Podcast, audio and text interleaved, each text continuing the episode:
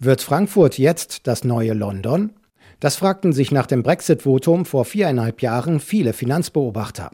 Klar, die Hoffnung in Deutschland war damals nicht nur britische Banker und Arbeitsplätze von der Themse an den Main zu locken, sondern auch Vermögen und den Handel mit europäischen Aktien.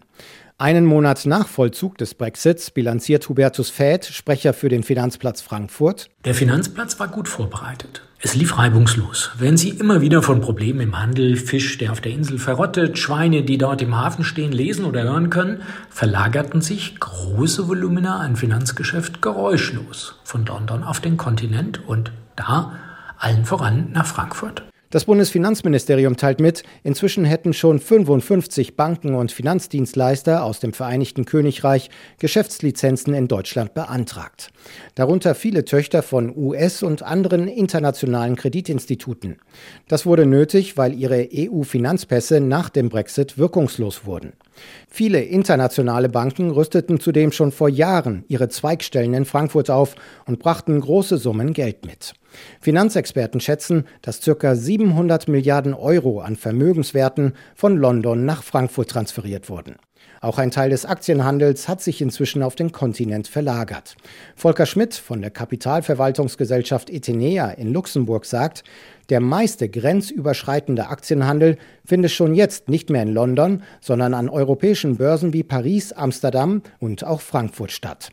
Der Privatanleger merke davon aber in der Regel nichts. Ich glaube, die meisten Kleinanleger, die handeln ja über ihre Plattformen, ohne jetzt eine zu nennen, aber da wird ja auch viele Aktien im Direkthandel mit der Internetplattform abgewickelt und der Anleger sieht ja gar nicht, wo die Plattform letztlich sich die Aktie oder der dahinterstehende Bank die, die Aktie sich selber besorgt. Ist London mit dem Brexit als europäisches Finanzzentrum abgemeldet? Nein, sagt der Finanzexperte aus Luxemburg.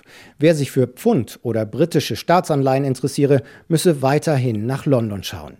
Auch Marina Lütje, Brexit-Expertin von der DK Bank, findet nicht, dass London nun vom Bildschirm verschwunden sei. Das würde ich nicht sagen. Dafür ist einfach nur die Bedeutung des Finanzplatzes London zu groß. Die Infrastruktur, die dort zurzeit besteht, ist so schnell nicht nachzuahmen. Insofern von 0 auf 100 geht es hier auf dem europäischen Kontinent nicht, dass man die gleiche Infrastrukturen schafft. Insofern wird man immer noch wieder sich auf London zurückbeziehen müssen. In der kurzen Frist auf jeden Fall. Und der Londoner City bleibt natürlich immer noch der Handel mit dem Rest der Welt.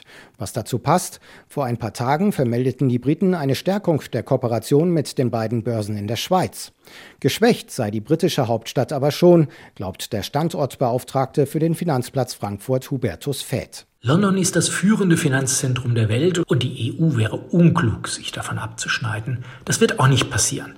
Frankfurt hat aber davon mehr als jede andere Stadt in Europa profitiert, dass es zu Verlagerungen kommt. Und wenn die Corona-Pandemie endlich vorbei sei, werde Frankfurt als Finanzstandort noch attraktiver sein.